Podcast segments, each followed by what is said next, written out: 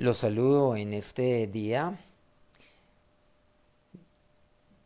esperando que esta haya sido una excelente y bendecida semana para todos. Vamos a continuar en este momento con eh, todo aquello que concierne la búsqueda de Dios, por supuesto. Pero cuando hablamos de búsqueda, hablamos por supuesto de acercarnos a Dios, de buscarle a Él como hijo que soy. Habíamos compartido que, claro, yo soy hijo por medio de la adopción. Pero igualmente, Dios ha enviado a mi corazón el espíritu de su Hijo, el cual clama, Abba Padre. O sea, siendo yo hijo, estoy para agradarle, para complacerle, estoy para hacer su voluntad. Y cuando le busco, pues Dios se complace en ello. Igualmente yo encuentro todo lo que Dios tiene para mí. Eso hace de mí una persona bienaventurada. Ahora vamos a ver el por qué Dios se aparta de mí. Nuevamente, aquí tenemos que reiterar lo que es la relación y la comunión. Yo soy hijo de Dios por medio de la adopción, por medio del espíritu de adopción como así lo dice claramente Romanos 8.5. Pero aquí vemos que si bien yo soy hijo de Dios, la pregunta es, ¿estoy viviendo como hijo de Dios? ¿O estoy viviendo como un esclavo? Pero la pregunta es, ¿Dios aparta de mí? Si Dios siempre está conmigo, si Él ha prometido que siempre estará conmigo, y aquí yo estoy con vosotros todos los días hasta el fin del mundo. Así cierra el último versículo del último capítulo del primer evangelio de la Biblia, del primer libro del Nuevo Testamento, Mateo 28 20. Claro, esa es una promesa.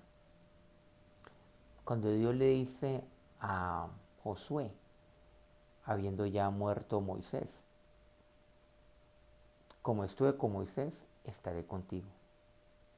Nadie te podrá hacer frente en todos los días de tu vida, le dice esto antes de darle esta promesa. Entonces, mm, muchos cristianos dicen, pero Dios no se aparta de mí. Eso no es cierto, porque Él siempre está conmigo. Él es bueno, Él es misericordioso. Sí, claro, lo es, en eso no hay duda. Pero volvemos a la historia del hijo pródigo. El hijo pródigo se apartó de su papá. Se aparta de su padre. No deja de ser hijo pero has de tener comunión con Él. Esto lo encontramos también en aquella historia cuando Moisés desciende del monte Sinaí, de aquel monte donde él estuvo cara a cara con Dios. De esto hay registro en el libro eh, de Éxodo, en los capítulos 24 al 32. Y él desciende porque el pueblo pues había edificado un becerro de oro. Y así le dice Dios, desciende porque eh, este pueblo que tú sacaste de Egipto, pues ha edificado un becerro de oro. O sea, pronto se han corrompido contra mí. Y pues él descendió. Y en vez de ubicar, como así lo quería Dios, cuando Dios le reveló a Moisés el diseño del tabernáculo, o sea, de la casa de Dios, que éste fuera ubicado en medio del pueblo, ellos pusieron en medio del pueblo un becerro de oro, el cual edificaron. Y entonces Moisés, pues, eh, ¿qué hace? Él aparta el tabernáculo en medio del pueblo y lo pone en un lugar lejos. ¿Por qué? Porque Dios no puede estar donde está el becerro de oro. Entonces, ¿qué hace Dios? Dios se aparta. ¿Y por qué lo hace? Porque Dios no va a forzar su presencia en mi vida si así yo no lo quiero. Yo soy hijo de Dios, claro. Pero Dios no me va a forzar a mí, el cual yo viva y esté disfrutando en su casa como el hijo pródigo. Entonces vamos a ver por qué Dios se aparta de mí. Y vamos a ver algunas razones. Hay muchas las cuales podemos compartir, pero vamos a ver algunas de ellas. Pero a manera de introducción, miremos lo que nos dice Oseas 5.6. Con sus ovejas y con sus vacas andarán buscando a Jehová, y no la hallarán, se apartó de ellos. Y lo que dice aquí el profeta, estarán buscando a Dios. Y no lo van a hallar porque Él se ha apartado de ellos. Claro, Dios se apartó. Pero aquí la pregunta es, ¿por qué Dios se aparta? Es que Dios se aparta porque, claro, porque yo le desecho. Uno de los estados más preocupantes que un hijo y siervo de Dios puede vivir es creer que Dios está con él cuando la realidad es que el Señor ya se ha apartado. Nosotros podemos apartarnos de Dios creyendo que lo estamos buscando, pero no se disfruta de aquel galardón que tienen aquellos que le buscan. Cuando Dios se aparta de mí, no vivo la bienaventuranza de Dios. No vivo la prosperidad de Dios en mi vida, sobre mi vida no se cumple su propósito en mí, y menos su voluntad, que es buena, agradable y perfecta en mi vida. Dios se aparta porque yo lo aparto a Él de mí, dejando a un lado la vida de consagración. Lo aparto de mis decisiones, lo aparto de mi día a día. Y entonces tomo decisiones de manera aislada, pero no aislada de otras personas, aislada de Dios. Cuando yo me creo suficiente, cuando creo que lo puedo hacer todo en mi capacidad eh, y que a Dios lo necesito para otras cosas, pero no para esto, pues entonces Dios aparta de mí. Porque Dios es más sabio que usted en todo. ¿Usted se cree experto en algo? ¿Usted cree que tiene 30, 40 años de experiencia en eh, cualquier profesión u oficio? ¿Usted cree que es el mejor en lo que hace y que no necesita y orarle a Dios, buscarle a Dios, inquirir en Él, que usted no necesita la sabiduría de Dios para tomar una decisión trascendental en su vida o una decisión que seguramente ha tomado otras similares a esta y, y que son rutina en su vida. A veces uno toma decisiones similares con base las mismas que ha tomado en el pasado y en la experiencia. Y la experiencia por supuesto que es importante, pero usted está apartando a Dios aún de aquellas pequeñas decisiones o de las grandes. Y entonces se está apartando de Dios. No olvidemos la vida de consagración. Usted, cuando deja de buscar a Dios, corre el peligro que Él se aparte de usted. Cuando usted deja de vivir consagrado a Dios, ¿qué quiere decir? A Dios, su papá, como hijo. Consagrado al Hijo de Dios, a Jesús, como siervo que usted es de Él. Cuando usted deja de vivir consagrado única y exclusivamente a la palabra de Dios y a lo que allí dice, entonces usted corre el peligro que Dios aparte de usted. Dios aparta entonces porque yo le aparto a Él. lo alejo a Él. A continuación vamos a ver algunos puntos y algunas razones por las cuales Dios se aparta de mí. En primer lugar, por la murmuración, la querella y la queja.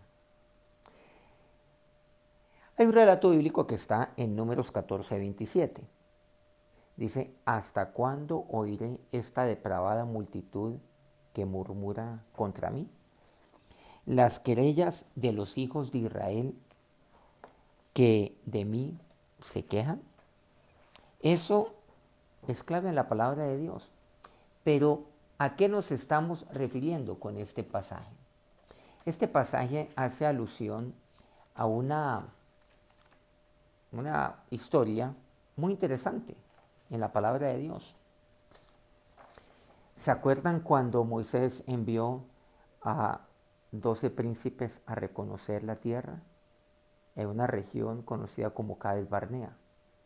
Un príncipe por cada una de las tribus.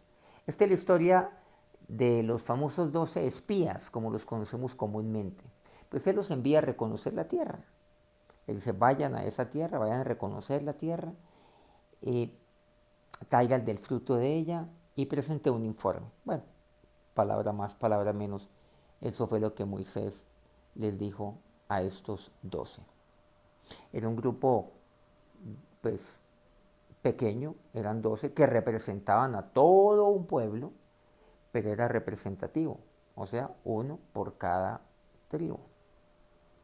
Y los envía. ¿Qué fue lo que sucedió cuando ellos volvieron? Recordemos que 10 de ellos dieron un informe.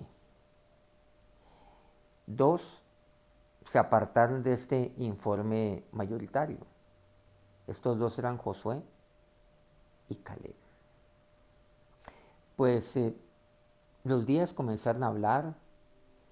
Dijeron, sí, esta es una tierra maravillosa que fluye leche y miel, pero es una tierra gigante, nosotros nos podemos contra ellos nosotros somos langostas frente a ellos, nos van a destruir, eso no tenemos la menor opción. Y, así les parecíamos a ellos, somos tan pequeños, somos tan insignificantes. Y, comenzaron entonces a llevar al pueblo a esto. Comenzaron a llevar al pueblo a, a desfallecer. Y eso es lo que ocurre. Ahora vamos a mirar esto con un poco más de detalle. No así, por supuesto, Josué y Caleb. Caleb se puso en pie y, el celo de Dios a él lo llevó y trató de hacer entrar a la gente en razón, en razón espiritual, a que le creyeran a Dios. Qué interesante, a que le crean a Dios, a que le crean a su palabra. Eso es consagración. Mas estos hicieron caso omiso de ello. La Biblia es muy clara cuando describe que el pueblo de Israel duró 40 años en el desierto como consecuencia de sus murmuraciones y querellas contra Dios. Y eso es lo que pasa en mi vida, que la murmuración, la querella y la queja en mi vida prolonga y de una manera espantosa.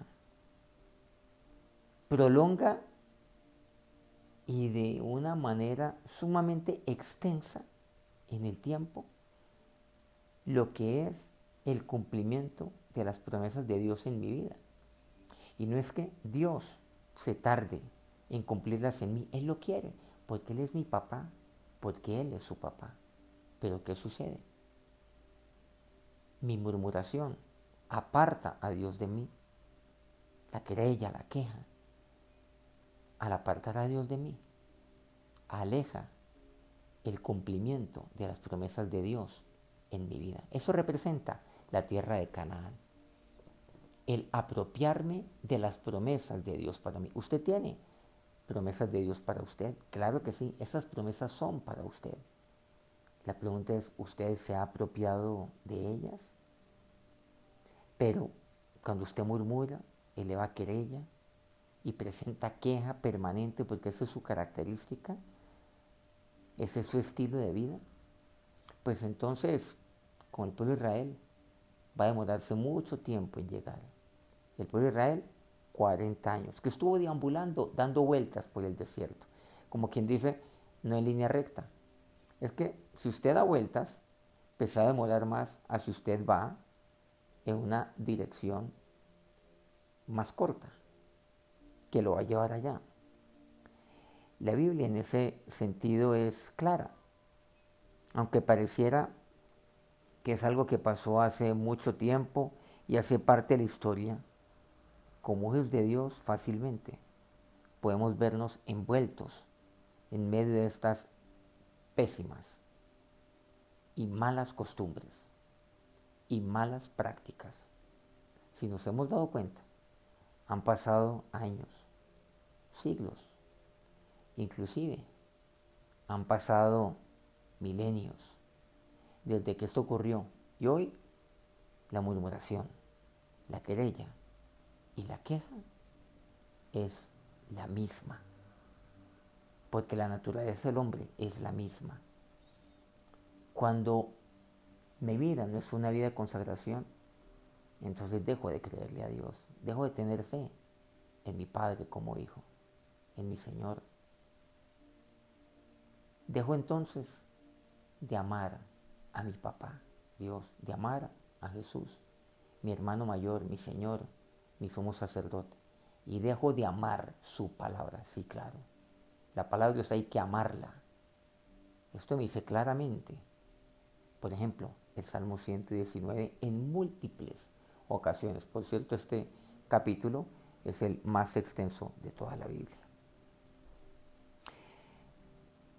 La manera más fácil de entenderlo en la actualidad es a través de un término que usamos coloquialmente, como el chisme. Eh, es una práctica que, que todos terminan por censurarla, pero todos terminan por emplearla, que les parece normal. El chisme hoy en día es aceptado. A la gente le encanta el chisme. Le encanta oír chismes y más aún en nuestra cultura. Y no solamente oír el chisme, sino digerir el chisme, añadirlo y luego divulgarlo. Si algo es viral, es un chisme. Pero no a, no a través de las redes sociales, sino a través de la lengua. A veces pensamos, no, es que las redes sociales son terribles, porque a través de las redes se dicen todo tipo de barbaridades. Nada supera en este momento todavía, nada supera la lengua. La lengua es terrible, como dice la palabra de Dios clarísimo en eh, la carta de Santiago. Claro, la lengua. ¿Quién podrá refrenar la lengua? ¿Quién podrá domar la lengua? Por eso cuando mi vida no es una de consagración a Dios, cuando yo dejo buscar a Dios, mi lengua se desenfrena a veces termina siendo el chisme un elemento dentro del macabro juego de la doble moral. La gente censura el chisme, pero termina participando de este, de el chisme.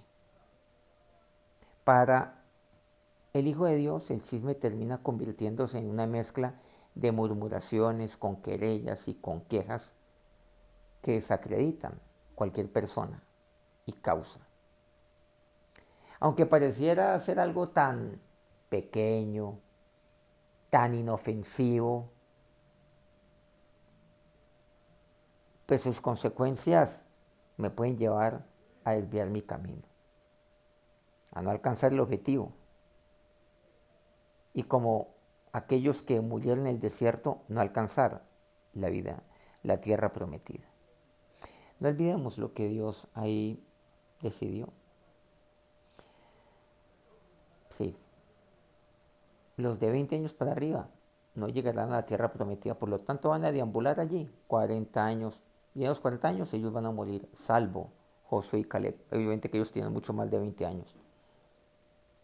En mi siervo Caleb, por cuanto hubo en él otro espíritu, yo le introduciré. ¿Hay en usted otro espíritu? ¿Cuál espíritu hay en usted? ¿En usted está el espíritu de su hijo? Ah, qué interesante.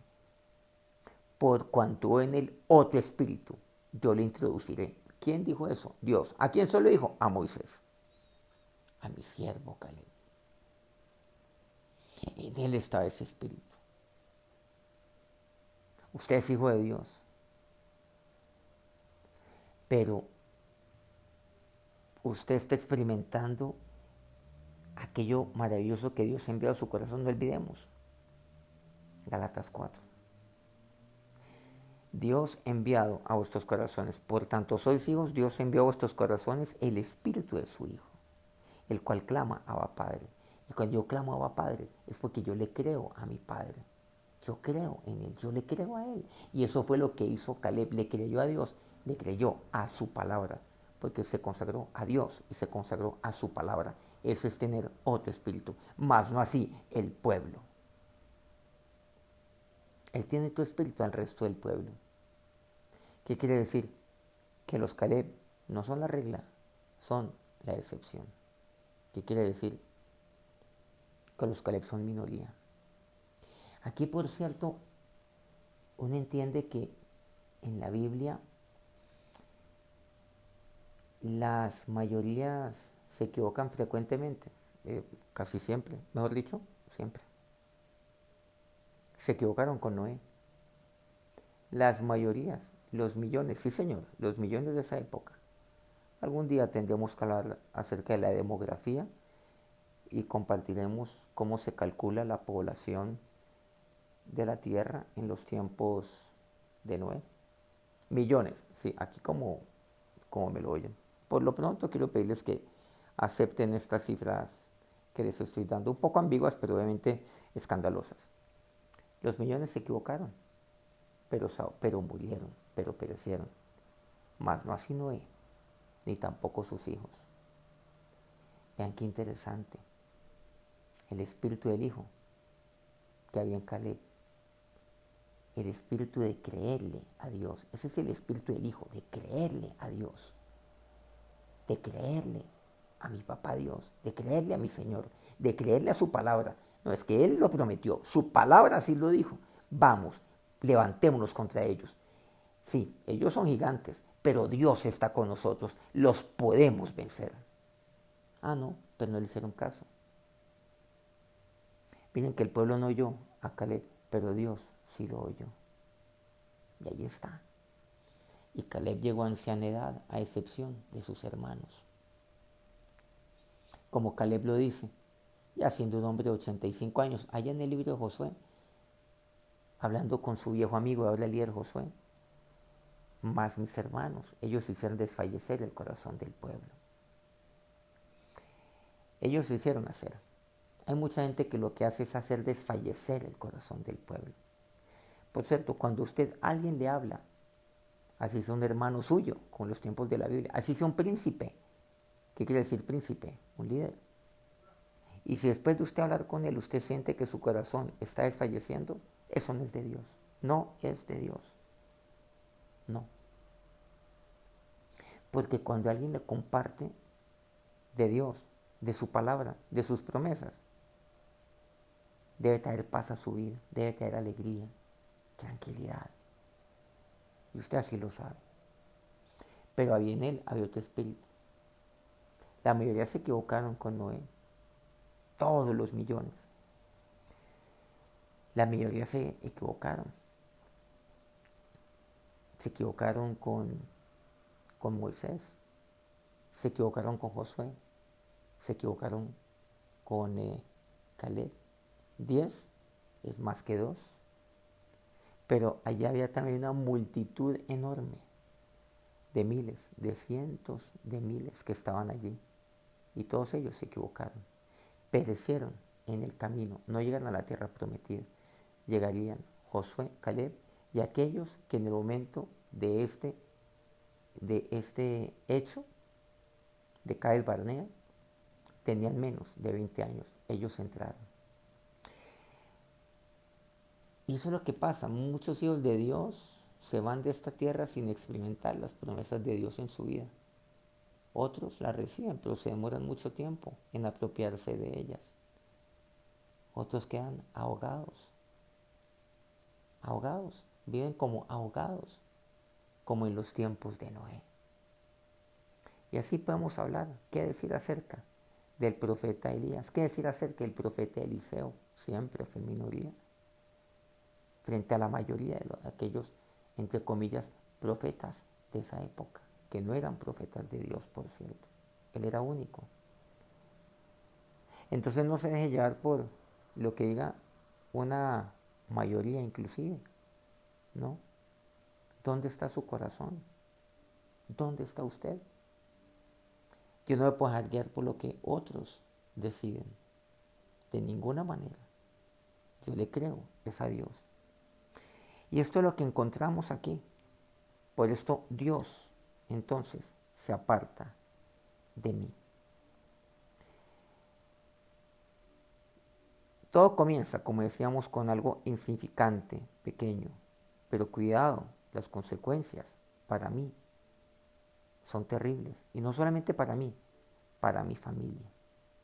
Pero por otro lado, cuando yo busco a Dios, cuando yo le amo, me consagro a Él, cuando yo le creo a Dios, mire la bendición que viene para mi vida, para mi familia.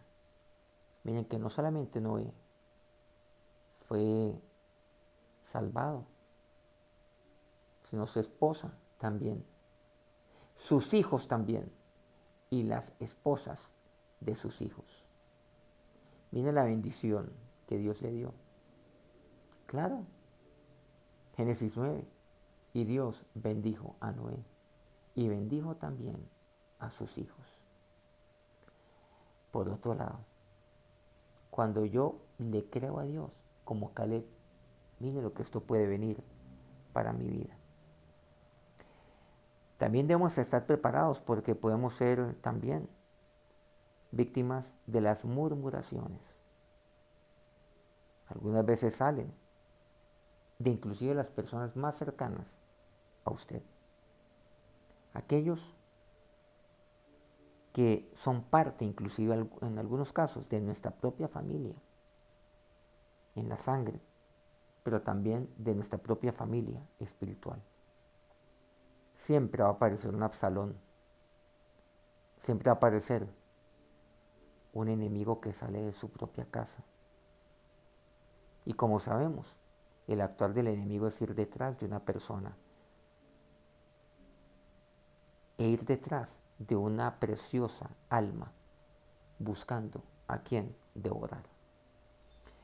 La siguiente semana vamos a seguir avanzando en este tema y vamos a desglosar cada uno de estos tres puntos.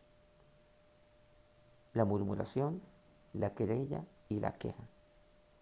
Esta es la primera razón por la cual Dios se aparta de mí.